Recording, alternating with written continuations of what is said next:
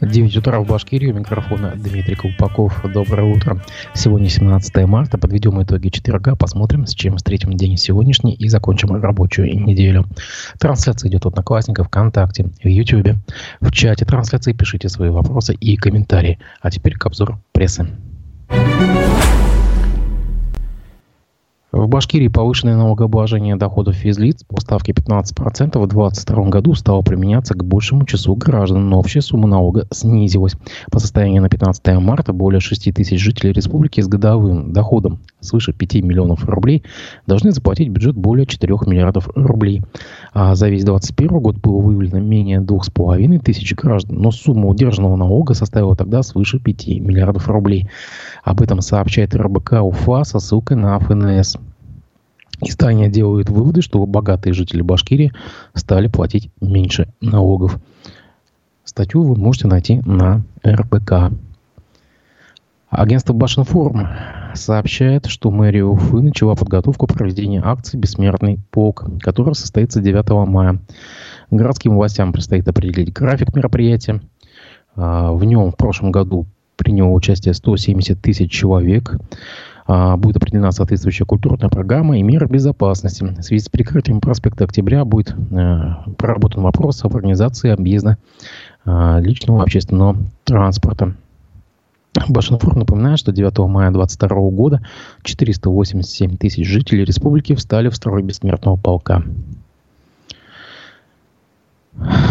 В Уфе подорожал проезд на маршрутах номер 258 и 167, напоминает портал УФА-1. Я напомню, что э, эти маршруты принадлежат перевозчику «Автомик» на подмосковному. А, значит, стоимость проезда на маршрутах составила по транспортной карте АЛГА 30 рублей, по наличной и безналичной, то есть по банковским картам 35 а, рублей по состоянию на сегодняшний день заявили в мэрии Уфы уведомление о повышении стоимости проект, проезда от других перевозчиков э, в адрес муниципалитета не поступали. Я думаю, что вот в 11 часов будет программа аспекта городской среды с Олегом Арефьевым. Там эту ситуацию, скорее всего, разберут более подробно. В самой компании объяснили, что подорожание связано с увеличением издержек на обслуживание транспорта. Также, по словам представителей перевозчиков, в последнее время заметно подорожали запчасти, ГСМ, услуги автосервисов, а также увеличились размеры лизинговых платежей. В январе уровень безработицы в Башкирии, рассчитанный по методологии Международной организации труда, составил 2,7%, снизившись на 0,1% по сравнению с концом прошлого года. Также пишет РБК УФА и приводит прямую речь э, министра труда и социальной защиты населения региона Ленары Ивановой. Далее цитата. По данным выборочных обследований рабочей силы, проведенных Росстатом, в среднем за ноябрь 2022 года и январь 2023 уровень безработицы по металлургии МОД в Башкирии составил 2,7. При этом за предыдущий аналогичный период у нас была цифра 3,8, сказала Иванова. Также от себя хочу добавить, что на сайте «Аспекты медиа» вы можете найти а, реплики социолога Арсена Нурджанова, который более подробно объясняет, почему у нас а, формально такой вот исторический минимум безработицы. Издание «Коммерсант» Издание «Коммерсант Уфа» пишет, что мэрия Уфы утвердила проект о планировке и межевания территории ограниченной улицами Ромавирской, Софьи Перовской, продолжением улицы Степана Кулыкина и улицы Занебишевой площадью 13 гектаров – проекты разработаны по заказу компании «Жилой комплекс Южный». Как следует из документов, предлагается снести ветхие одно- и двухэтажные жилые дома усадебного типа, металлические гаражи, хозяйственные постройки и административное здание по улице Ромаверской. В квартале планируется построить два 27-этажных дома со встроенными помещениями общей площадью 32 тысячи квадратных метров. Также трехэтажный надземный паркинг на 96 машин, двухуровневый подземный паркинг на 160 машин и два трехуровневых подземных паркинга на 375 и 114 машин мест. Я напомню, что в этом районе а, примерно ориентировочно здесь а, будет в, вход, так сказать, в южные ворота Уфы. Еще из градостроительных новостей а, этой недели – Арбитражный суд Башкирии назначил на 20 апреля рассмотрение иска мэрии Уфы к компании ПСК-6. Об этом также сообщает коммерсант Уфа. Мэрия просит обязать ответчика подписать дополнительное соглашение к договору развития застроенной территории Квартова в Нурсе, ограниченного улицами Тухвата и Наби, фронтовых бригад, Ферина, летчика Кобелева, Валерия Лесунова и набережного моторостроителей. Это достаточно очень большой квартал, его уже много лет развивает ПСК-6. А, значит, э, договор развития был подписан сторонами в 2012 году. И по условиям соглашения ПСК-6 должно за свой счет построить, а затем передать городу а, две школы, два детсада, две поликлиники, а также а, помещения на первых этажах возводимых многоквартирных домов для групп кратковременного пребывания детей на 360 мест. Ну, от себя тоже добавлю, что уже пытались ПСК-6 как-то власти э, не то что заставить, как бы обязать э, возводить э, какие-то социальные объекты. Я вам напоминаю скандал 61-й школы на улице Конституции. И тогда даже э, тогдашний вице-мэр по социалке пыталась, Алина Сулейманова пыталась как-то найти общий язык с застройщиком, но не получилось. Просто кто хочет, может посмотреть э, старые такие новости.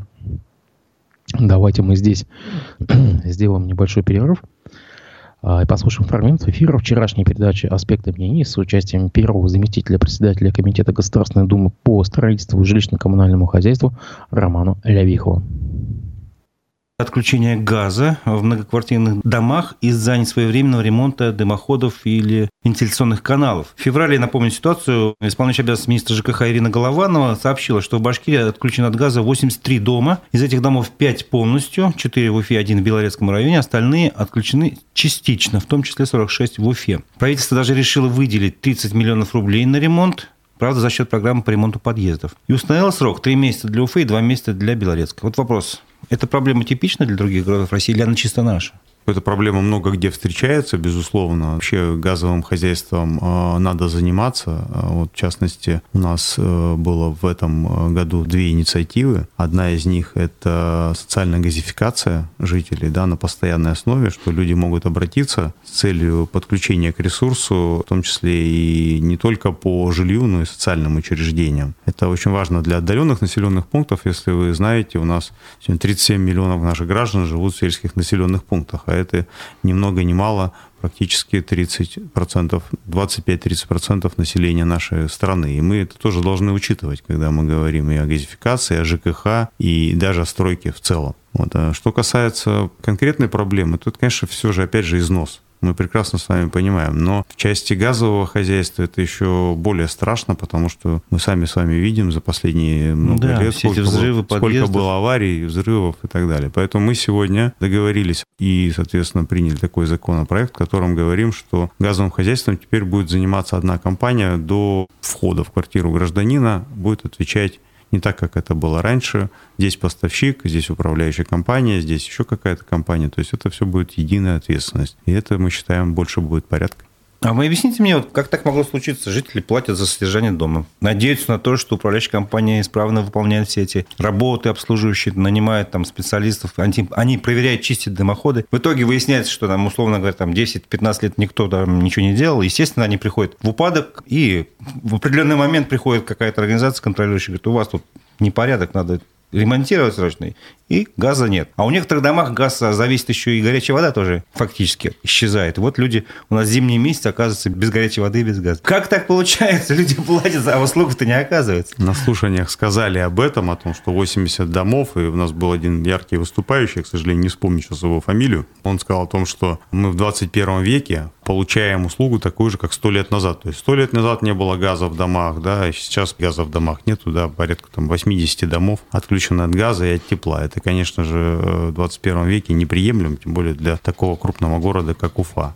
Как получается, это отсутствие контроля. Мы, как фракция КПРФ, как коммунистическая партия, постоянно говорим о том, что есть ряд отраслей, которые ушли из-под государственного контроля, и ЖКХ – это одна из них. Давайте обратим внимание на то, что, казалось бы, вот сегодня наши оппоненты говорят о том, что нет, это должно быть и дальше находиться в частных руках. Но в то же самое время в крупном городе Москве в основном большую часть домов обслуживает ГБУ, то есть государственное бюджетное учреждение «Жилищник». Вот так или иначе пришли к тому, что... Это обслуживающая организация или управляющая компания? Э, разделять как бы? Управляющая компания, да. Сделали, значит, управляющую компанию единую. Порядка, конечно, больше. Вот, но, но мы не должны сравнивать. В Москве другие совсем бюджеты, другие деньги, понятно. Здесь, кстати, одна из проблем, например, того же обслуживания. Никто не идет в эту отрасль сегодня. А зарплаты какие?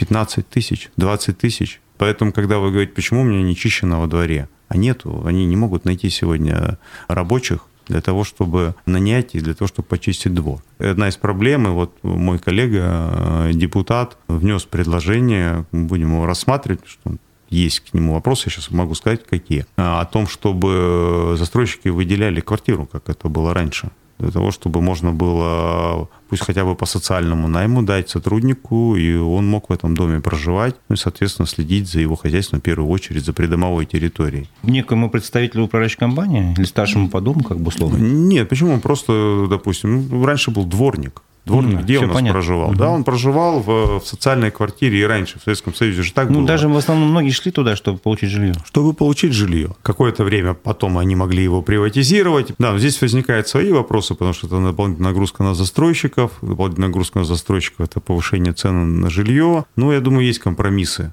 Потому что сегодня по-другому в отрасль э, привести людей тяжело. Ну и вот вы спросили о том, что хозяйство рушится, почему за ним никто не следит, а где кадры?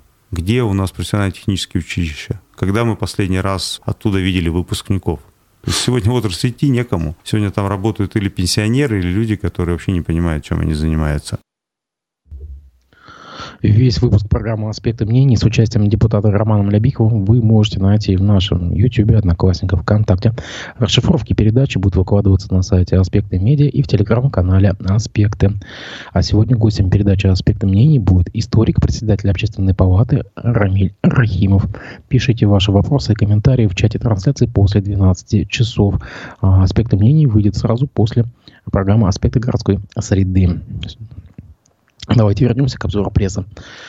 Глава Башкирии Ради Хабиров встретился с руководством и игроками хоккейного клуба Салават Юлаев, который недавно проиграл Адмиралу, покинув борьбу за Кубок Гагарина. Хабиров э, поручил менеджменту Салату Юлаева провести работу над ошибками по результатам выступления команды в плей-офф и начать подготовку к следующему сезону.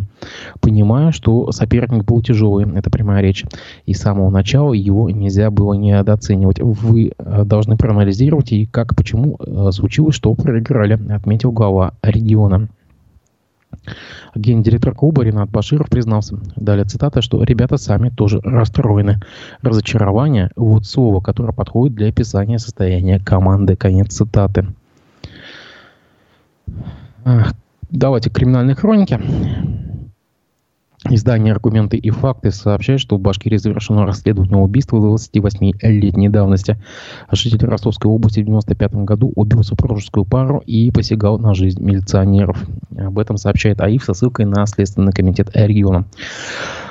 В ходе следствия установлено, что утром 28 января 1995 года в квартире дома на улице Ленинградской в Салавате злоумышленники совершили разбойное нападение. Прибыв к дому жертвы, а, а, это были местные коммерсанты.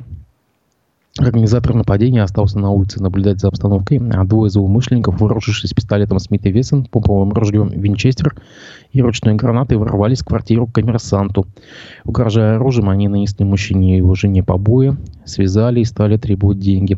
Прибывшие по сообщению соседей двое милиционеров начали стучать в дверь с требованием открыть и попытались поймать преступников. Тогда 53-летний обвиняемый, выйдя за рамки общего умысла, выстрелил в голову супругам, после чего произвел несколько выстрелов в милиционеров. Вместе с товарищем они ворвались в квартиру а, соседей на втором этаже, выбрались через окно, и скрылись. Найти преступников по горячим следам тогда не удалось. В 22 году после возобновления оперативно-розыскных мероприятий найдены трое ранее судимых лиц, причастных к нападению.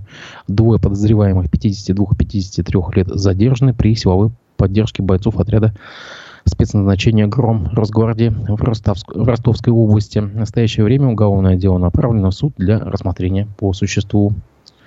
Также аргументы и факты сообщают, что в квартире в доме на улице Маяковского в Уфе нашли трупы 20-летних парня и девушки. Следком ведет проверку по данному факту. Тела обнаружили еще 12 марта. Видимых повреждений на них не было. В настоящее время назначен комплекс судебных экспертиз. Опрашиваются очевидцы, устанавливаются обстоятельства. Также издание МЭШ э, сообщает, что пара начала э, встречаться около полугода назад. Погибшие выросли в благополучных семьях. Девушка училась на юриста и подрабатывала в Центре социальной поддержки. Рядом нашли свернутую трубочку, в трубочку денежную купюру и остатки белого порошка, который, вероятно, стал причиной их смерти, сообщает аргументы и факты УФА. В Уфе студент из Египта получил ножевое ранение от сокурсника, сообщает издание УФА-1. А, со ссылкой на Минздрав Башкирии. Парень из Египта учился в БГМУ на стоматологическом факультете. Он получил ножевое ранение от другого студента. Пострадавший находится в реанимации в БСМП. Состояние стабильно тяжелое, рассказали в Минздраве порталу УФА-1. А, с местной повесткой у нас сегодня все. Давайте мы зачитаем вечернюю сводку новостей телеграм-канала «Эхо. Новости». А, мобилизация не завершена, заявили представители военкомата в Бурятии. А, сотрудники учреждения сказали изданию «База», что получают задание на поставку ресурсов. По данным правозащитной организации «Агор», она внесена в реестр иностранных агентов, нежелательной организации, по-моему, а, повестки начали вновь раздаваться уже в 43 регионах Российской Федерации. Резко ухудшилось состояние здоровья политзаключенного Владимира Карамурзы. А, медики СИЗО даже не допустили его к участию в судебном заседании, что бывает очень редко, отмечает сторона защиты. Адвокат э, Карамурзы сообщил э, немецкой волне, что его по защитному ставят капельницы, он крайне плохо выглядит. Насколько помню, Карамурза также внесен в реестр иностранных агентов.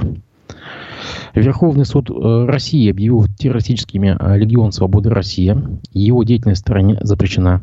По версии силовиков, Легион был создан в Украине для участия россиян в стране в войне на стороне ВСУ. Некоторые представители российской оппозиции выражали сомнения в его вообще существовании. Я напомню, что это был телеграм-канал «Эхо новости». Ну и по традиции посмотрим, чем живут соседние регионы. Давайте почитаем новости э, регионов. Э, сегодня мы взяли за основу новости э, из сетки коммерсанта. Шести годам условного срока приговорили Сергея Крюкова из АО «Нижегородец» за задачу взятки в особо крупном размере, сообщает коммерсант Приволжье. АО, значит, как установил суд, его компания в 19-20-х годах была подрядчиком УАО «Нижегородский водоканал» по благоустройству и перечисляла для руководства заказчика 11 миллионов рублей откатов от договоров подряда.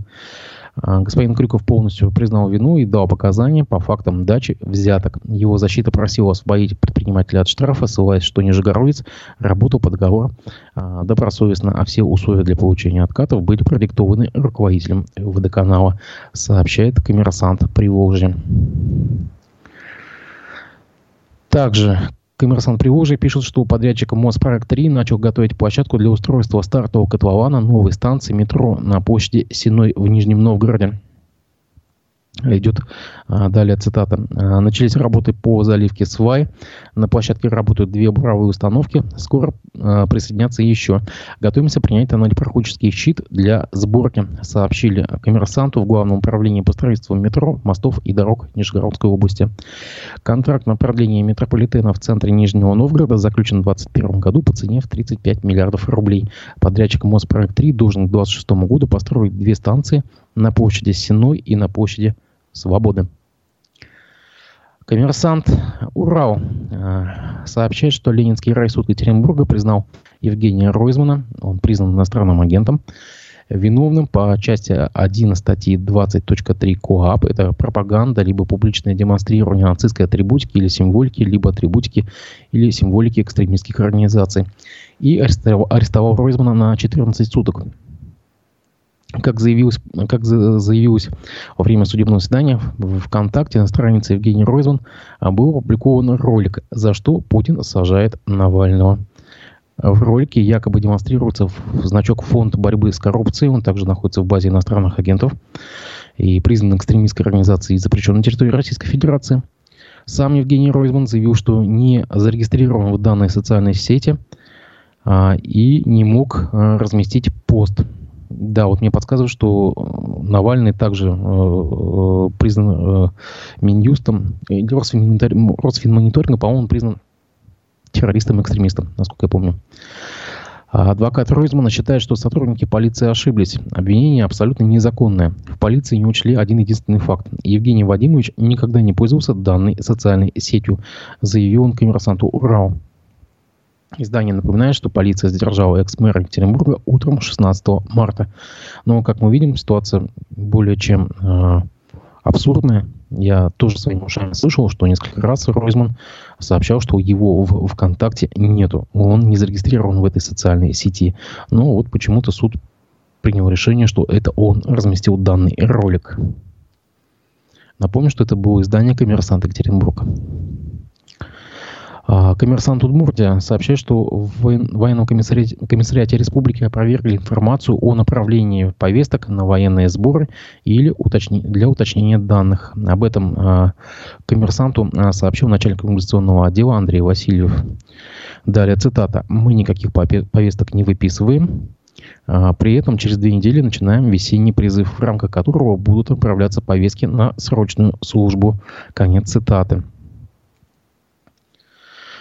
А, ну, а мы только что вот э, с вами буквально недавно читали новости, что уже в нескольких регионах, в нескольких десятках регионов э, приходят оттуда новости о выписке таких вот повесток, якобы, э, что выписывают повестки на учебные сборы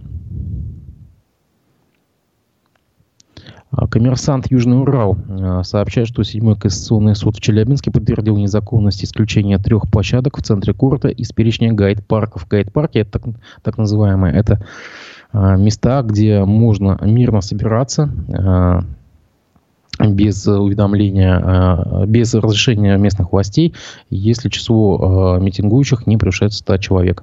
Так вот, челябинцы могли без такого без уведомления мирно собираться в скверах на Алом поле, у ДК Колюченко и у летней эстрады в парке Гагарина. Ранее второй апелляционный суд признал недействительным два постановления правительства региона об исключении этих мест из перечня гайд-парков, а, посчитав, что решение принято без достаточных оснований. Правительство региона обжалует решение в Верховном суде Российской Федерации. Эксперт отмечает, что возвращение традиционных площадок для публичных мероприятий в число разрешенных – справедливое решение. Однако не ожидают роста протестной активности. Я вас также отсылаю к новостям в Ульяновске а, этой недели. А, в понедельник местный активист и юрист Константин Толкачев э, выиграл суд у э, мэрии э, Ульяновска, когда ему отказали в согласовании митинга в таком аналогичном гайд-парке, в местном парке «Экран», где он хотел провести митинг за, за проведение прямых выборов мэра.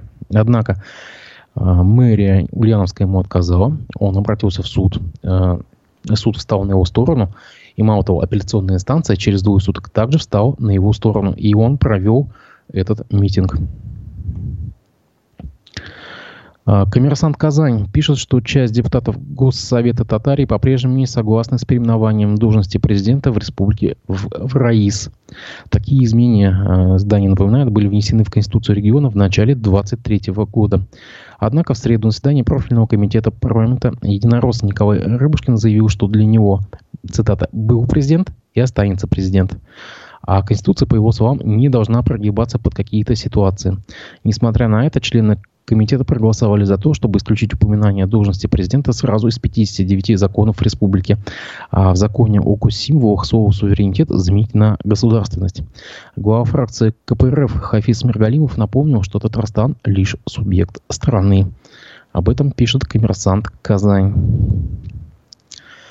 А, самарский коммерсант, коммерсант Волга, сообщает, что Новокуйбышевский городской суд оштрафовал самарского депутата Михаила Абдалкина за дискредитацию вооруженных сил на 150 тысяч рублей.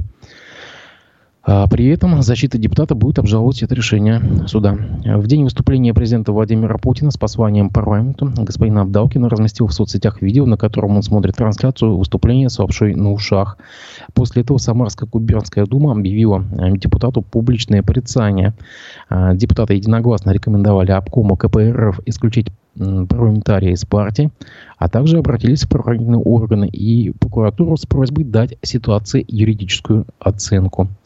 Затем в отношении Абдалкина был составлен административный протокол за дискредитацию вооруженных сил. На прошлой неделе Новокубышский городской суд начал слушание по этому вопросу. Парламентарий заявил о своей невиновности. Ну, это еще, еще одно абсурдное дело из нашей действительности. А, и о погоде. 17 марта Башгидромет прогнозирует погоду преимущественно без осадков. Ветер южный, юго-восточный, умеренный. Температура воздуха ночью 1,6, местами до минус 11. Днем плюс 5, плюс 10. 18 марта небольшие, небольшие осадки в виде мокрого снега, переходящие в снег. Днем по северу до умеренного. Ветер южный с переходом на северные умеренные местами порывистый. Температура воздуха ночью 0, 0,5 э, градусов, днем плюс 0,5. А, я э, вам сообщаю, что в 11 часов э, будет программа «Аспекты городской среды» с Олегом Арефьевым. А сегодня гостем передачи «Аспекты мнений» будет историк, председатель Общественной палаты Республики Рамиль Рахимов. Жду ваших вопросов и комментариев в чате трансляции. Встретимся в эфире после 12 часов. Не прощаюсь.